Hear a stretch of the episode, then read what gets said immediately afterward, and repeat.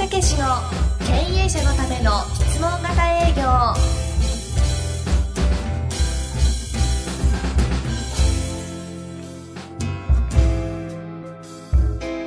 青木武史の経営者のための質問型営業では営業で成功を収めた組織の事例をもとに営業セールスの最強集団を育てる理論やノウハウを解説いたします。組織の現場で培ってきた践的な営業教育の手法はもちろん企業風土さえも変えてしまう教育手法を出し惜しみなくお伝えします。それでは本プログラムをお楽しみください。こんにちは。第9回の経営者のための質問型営業をお送りいたします。青木先生よろしくお願いいたします。はい、よろしくお願いいたします。さあ、今回選んだのはですね、今まで第8回までは、ええ対談というかね、定談の部分ええをずっとお送りしましたが、これは第21回の時ですよ。はい。タイトルが会社として営業教育の捉え方。そうですね。今までの対談というのは実はこの以降に起こってるんですね。えーだからその前にこういうお話をしてるということでそうでしたね。実はこの通りに教育をしたらこういう会社が今までのお話のような会社が生まれてくるよっていうお話ですんでね、でじゃあどういうことかっていうとまずその営業っていうのをみんな教わってないんでその論理と方法をしっかりと持ってくださいと。えーそれを教えてあげること。そしてそういう言葉のマニュアル、うん、それが分かってもどう喋るかって分かりませんからね。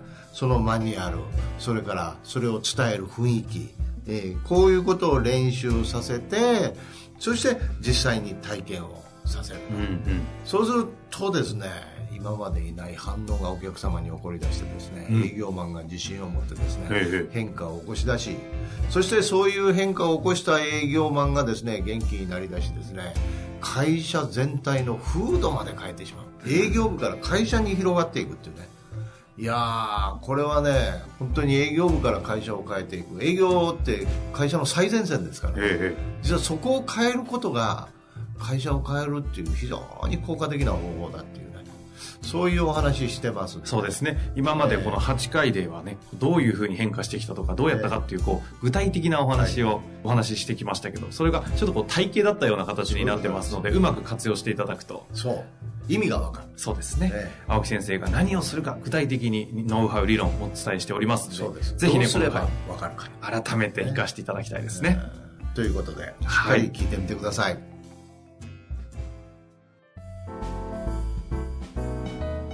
こんにちは、ナビゲーターの遠藤和樹です。青木武の質問型営業第21回。青木さん、本日もよろしくお願いいたします。はいよろしくお願いいたします青木さんに、あの、お礼を言わなきゃいけないことがございまして、えあの、先日、まあ、先日といってもだいぶ前かもしれませんが、ええロールプレイング、ロープレイを、ここで公開処刑を、あの、ありましたが。やっていただきましたね。やりましたね。ああいう経験がですね、ええ。実際に、いや、あの、あれが多分糧になってると思うんですけおどう、先日、初めてもう、たまたま問い合わせを受けて、私、あの、マーケティング関係も全部含めてやってるので、で、営業の現場にもあえてちょっと行ってみたんですけど、ど私が書いた、こう、いろいろな、こうね、そのええ。引き合いから上がってきていらっしゃった、で、初めてお会いした方と、2時間ぐらいですかね、初めてもう新規でお会いして、結構なあの金額だった。ちょっと金額が多いと言って、でもかなりの高額だったんですけど、その場で申し込み書を書いていただいて、あの、お帰りになられたという、ええ。何が起きたかはわかんないんですけど、ええ。あでも実直に大事にしてたのは、あの時言われた、8対2で喋って、2しか喋んないと。はい、徹底的に聞くと。うん。いうところを、こう、大事にしてたというか、やってみたらですね、ええ。あれこんなことが起きるのかと。え 2時間ちょろっと話して、目の前で申し込み書書かれて帰られるんですよ。しかも、この金額は、あの、利益率から考えたら凄まじい金額だぞと思いながらですね。ええあれは、なんかお役立ちの感覚が湧き起こるかのように、こう、入ったのも覚えてるんで。ええすごいじゃないですか本当ですね。先生、ええ本当に。それはなぜそのようになれたんでしょうねなんでですかね。うんただ、まあ、いろいろ要素は当然あると思うんですけど、ええまあ、先ほど一つはやっぱり8対2でのこの感覚うんにしか喋って、8聞くという、はいもうもっと言えばですね、感覚的にはもう10聞くぐらいの感じですよ。ね結果2ぐらい喋ったかなというのと、お役立ちの感覚はね、重要な気がしますね。うんあの、湧き起こる純粋な動機でしたっけ？はい。あれは強烈ですね。だから自分の中でフックがあるんですよ。あなんか来たと。でそこにじ純粋に素直に自分に正直になると、気づいたらこう、いい、いいなんかこう、変なエネルギー出てくるんで、なんかそんな感じですね。あの、今お聞きしてどうですか？いやー、遠藤さん、掴んできましたね。来ましたかね？掴んできましたね。ナビゲーターとか言いながら、あの、営業に、あの、結果的に生きているという、非常に、あの、得してますね。いやー、本当ありがとうございます。いや、だから結局ね、掴むって感覚なんですよ。この感覚なんだなって。うん、うん。まあさっき言った純粋な動機というところへ入って、スイッチがパッと切り替わって、うん。その話を堂々とできると。そうですね。えそうするとその感覚が入り口なんで、さっきの境目なんですよ。はいはいはいえーさっきというか前にね、お話をお聞きしたね。うん。ええそうするともう間違わないですよ。いやー、本当そうですね。えだから、あの、スポーツと似たような感じですね。一回掴んだ感覚ってなかなかもう忘れないのと同じように、あ、この感覚かと思うと、もう取りに行けるんですよね。まあね、あの言葉でどうか知りませんけど、はいゾーンに入るってやつですよ。あー、なるほど。ゾーンに入ってたんですかね。そういうことなんですよ。あええそれでその感覚が分かると、あと、現状要求解決策の段階とかね、だんだん関係なくなるんですよ。ーあー、手張りの世界ですね。そうそうそう、もう自然にできるようになってるんですよ。うんええそれで何回も回すこともできます。なるほど、なええるほど。そうでしょうね。あの、それを受けてですねええ、今回のテーマなんですが、はいえっ、とですね、今回のテーマは、会社として営業の教育をどう行えばよいかということでいきたいんですけど、まあ会社として営業ってこう、もう何ですか、戦って兵隊のようにみたいな風にや,や、やらせちゃってるとこもあれば、いろいろあると思うんですけど、そうですね。あと、のぶし集団みたいなね。そうそうそう。一人一人が掴んで、掴んでね、その、極意を持ってるみたいなね。えええええそういうとこもありますしね。はいはい。ええノウハウはもう個人にしかないっていう、ね。そうなんですよ。うんえっていう中で、私が今回こう、たまたまポッドキャストを通して、まあ教育していただいたかと思うんですけど、まあという上で、会社としてはその営業というものをどう教育していくのかっていうのは、ちょっとお話を伺いたいなと。えはい。もう、まさに今の、遠藤さんが体験していただいてるのはそのものやと思うんですけど、ほうほう。実はし論理をしっかりと知るっていうことですよ。まずは。ええうん例えば、お客様が8話して2。これし論理ですよね、うん論理とかシステムですよ、うん論理とシステムなんですよ。おその論理を実現するシステムとか方法とこの両方を持つんですよ。そこをしっかりと教育してあげるんですよ。論理とええ方法。えうん。え。で、それをですね、えー体験をさせてやる。ええ。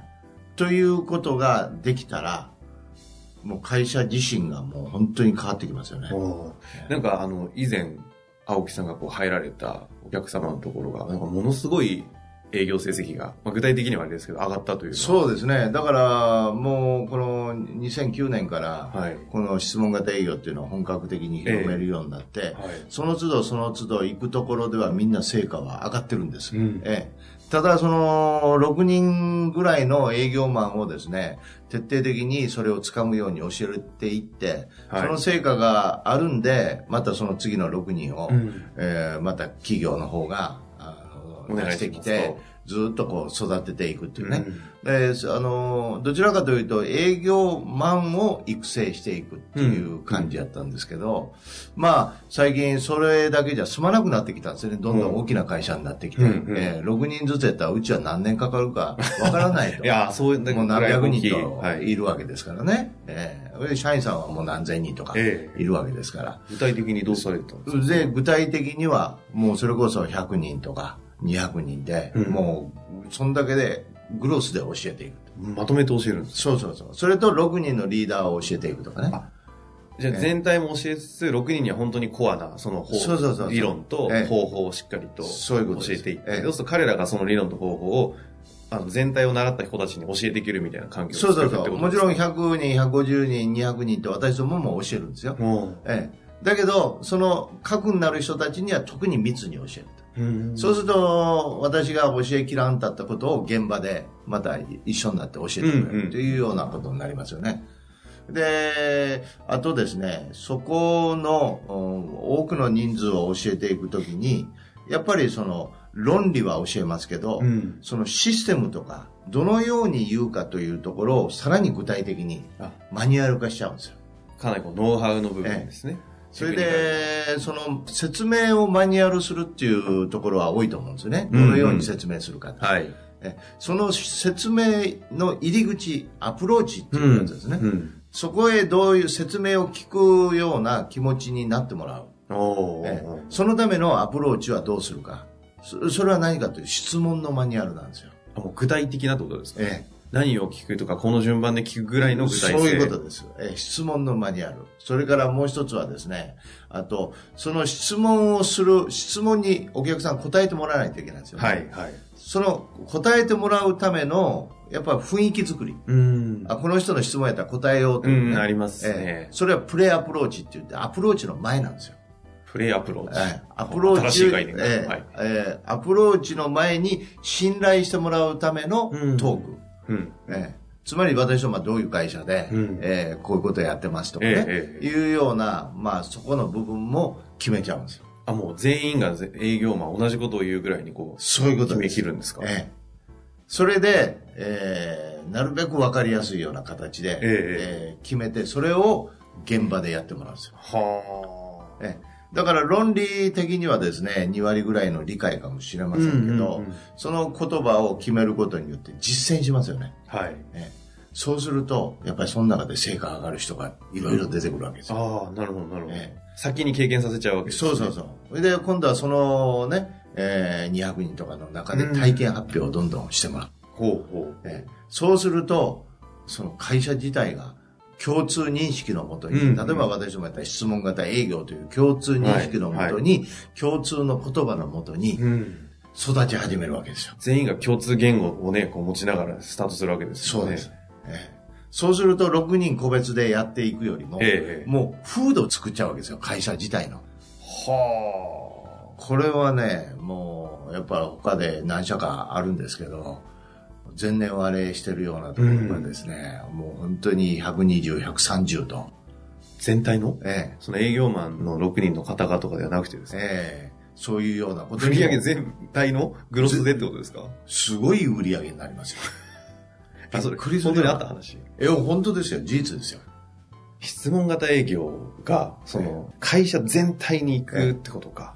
確かにそうですよね。そのトップ営業マンみたいな方々は多分前年比の2倍とか3倍とか出しちゃうでしょうけど、え一方で、その1.1とか1.2倍ぐらいしか上がらない子たちも、前者に生まれれば恐ろしい数字になりますもんね。すごいことになります。ええだからもう。そんな危ないことを、いや、だから私どもも、これ一つ変わり目でね、はい。いかにこの質問型営業っていうのを世の中に、本当に営業マンも楽になるし、うんお客様にもリスクはないし、きちっと見極めながら話をするっていうね、本当の意味でのお役立ちっていうようなことをずっと言ってて、その営業マンを作っていくっていうことを随分やってきましたけど、やっぱり会社自体の風土を変えてしまえるぐらいのはパワーを持てるなっていうね、あ、はあ、実態としてええ。でも。事実として出てきてるわけですから。はあはあはあええ、6人の実例はもうどんどんどんどん出てきてますね。ええええ。えだからもう1回入ったら会社自体は継続して、あの、うん。そういうあの要請を受けるんですけどね。はいはいねだけど、どちらかというと、その6人を教えてるとき、今まではですね、まあそこへ選出されたんで頑張れよ、みたいなね。他の人たちはどれぐらい成果が上がるか見とくわ、とはいはい。いうとこはちょっと正直言って拭えなかったですよね。ああ、なるほど。ど。だからそうそうそう。まあ、そうなると、そっちの効果で意外と成績上がるもんなんですけどね。そうそうそうそう注目されるんで。そういうことです。でも、他の人たちはその方法をやってませんでしょ。うん。ね、だからそういうことじゃなくて、もうその6人のリーダーを教えて、はいまずはそこでバッと全体的に流してもらうで、その時にやるのは、の6人の中のリーダーにも聞きますし、トップセールスの人を私読んでヒアリングするんですよ。本当の勝ってる人たちの勝ちパターンを抽出するそう。そうそう。そうするとね、必ず質問型なんですよ。その時にええ抑えてるのは、えっ、と、論、論理、さっきおっしゃった論理と、えっ、と、方法のところをちゃんと両方とも吸い上げていくんですか？あの、論理は私が分かってもともとますから。質問型営業の論理ええ、ですね。もう普遍です、質問、質問型っていう営業の論理っていうのはもう普遍ですかうら、んまずお客様のニーズとか欲求ということに提案するっていうね、うんうんええいうようなことですから、だからあと方法なんですよ。なるほど。その業界業界の中のトップセールスのやり方を聞くと、やっぱりその言い方と言葉とか、いうようなことを大事にしてるものとかあるんで、それを吸い上げるんですよ。なるほど。じゃあ、現場から本当に勝ってる人たちを、に対して、その理論に合わせて、吸い上げてって、方法論まで落としていくってことです、ね、そういうことです。一旦全部を整理する。そうです。だから私は、そういう企画をするみたいなね。人間みたいなもんになるわけですよね。外部の営業企画戦略室みたいな、営業戦略企画室みたいな感じになって。そうなんですよ。それを落下山で上から落として、そういうこと。ガーッと全員が、それに沿ってだから結局トップがやってる、トップセールスがやってることをやってる、それをこっち側で編集して、みんなにも使えるようにしてあげるということをやってるだけでね。で社内でも営業、会社としてどう営業をこう教育していけばいいのかっていう話だと、それをやっていけばいいわけですよね。まあ、大抵中小とかですと、まあ、社長さんが大体トップセールスだったりするので、これを自分の中である程度理論を基づいた上での方法論にぐわっと落としていて、えー、それの沿ってやれというものを準備することで、はい、全員がある程度できるようになってそういうことですね。で、それを実体験でやっていくうちに、なんか分かんなかったんだけど、あ、そういうことやってたんだ、自分うまくいってたけどっていうのが改めて分かると、はい、また、じゃあ、改めてもう一回勉強してみようという、ね、そうですね。だから、まあ、私どもの中のね、こう、質問型営業を広めていくときのポリシーとして、うん、とにかく、もう営業の概念を変えていこうと。えー、営業ってそのものを自身が喜ばれるもので、お役立ちの最前線で、うんね、うん、本当の意味で、やっぱり活躍してもらわないかん人たちなんですけどね。うん、まあ、何回も言いますように営業って辛い苦しいしんどい。ね。まあ、まあ営業でもやっとくれ、みたいなね、えー、うん。なんかそんな感覚になってますからね。うんそれの本当の位置をもう上げていきたいと。なるほどね。営業の概念を根底から覆す。いやー、だからこれはもうね、もうもう何万人でも買えうるなと、企業でも。実際ね、それをもう何千人単位ぐらいでは動かしたわけですそうしてるわけですもんね。強烈ですね。いやー、ぜひともだからそういう意味でね、はい、あの、そういうことを考えてられるところはもう本当にいろいろお役に立ちたいなと、ね、うん、いやでも本当そうですよね。えー、私もいろいろと、あの、お付き合いある方にご紹介したいぐらいなので。ありがとうございます。はい、えーあの、最後に、えー、会社として、この営業という教育をどう捉えるべきかっていうことに関しては、何かこう、最後まとめることとかございますか？まあ、やっぱり営業というね、部分を最前線なんでね、お客様のね。はい、そこを本当に、こう立ち返って、そして今言うように、システム化して、うん、マニュアル化して、はい、誰にでもできるようにね、うん、仕上げていけば、うん、本当にいろんな商品やサービスを研究して作ったものを現場へ落とすときにね、うんうん、それがきちっと伝わってきますよ。えー、そうすると、その価値が伝わるんで、えー、その伝えた営業マン元気に帰ってきますよね。うん、そりゃそう、ね、こういうふうにやってきたよって言ったら、はい、今度は中が元気になりますよね。うん、だからね、最前線が変わるってことはね、会社自体もものすごい変わるんですよね。なるほど。ところが、いくらいいものを作り上げても、最前線がそれを伝えきれなければ、うん、あるいは理解してもらえなければ、やっぱり作ったものもね、どうなんかなって思っちゃいますよね。はいはい、そうすると、結局会社自体も元気なくなってくる。うん、だから実はね、営業が変わることによって会社っていうのは加速度的に変わるなと、私は。全体。ええ、それを見て、今、いろんなところ教えに行って、営業からその会社が変わっているのを、私何社も見てますから。はい、はい。ええ、だから、そういう意味では、すごいパワーを持ってる。ただ営業が変わることによって社内、会社全体が変わるからこそ、その理論に基づいて、ちゃんと方法論をトップ営業から抽出していって、上の人たちというか、その幹部たちがそれを現場にちゃんと伝わるような形のここの体系立てるっていうことは、会社の教育として絶対にやんなきゃいけないことです、ね。もう絶対やった方がいいですよね。えー、そしてそれがやっぱり正しい伝わり方になり、はい、えー、正しい広め方になっていけば、うん、経済はね、それこそ活性化もしますし、うんうん、その、そういう意味では、もう日本全体のそういう活力まで蘇らすようなパワーを持ってると思うんですよね。なるほど。ええ。あの、ぜひ、あの、私は実体験をして、あの、お礼を言うがなきゃいけない、あの、ぐらい経験してる話ですね。その威力はよく分かっておりますので。えぜひね、また、あの、このポッドキャストもそうですが、ええポッドキャストを通して聞いたり、本読んだり、もしそれで直接青木さんにご相談したい方がいれば、直接問い合わせしてもいいわ全けです然何なりとご質問いただいてね、ええまずはそういうことをお答えしますんでね、はい。遠慮なくお願いしたいと思います。面白い波及効果を生んでいけたらなと思いますので、引き続きよろしくお願いします。はい、よろしくお願いいたします。マークさん、本日もありがとうございました。ありがとうございました。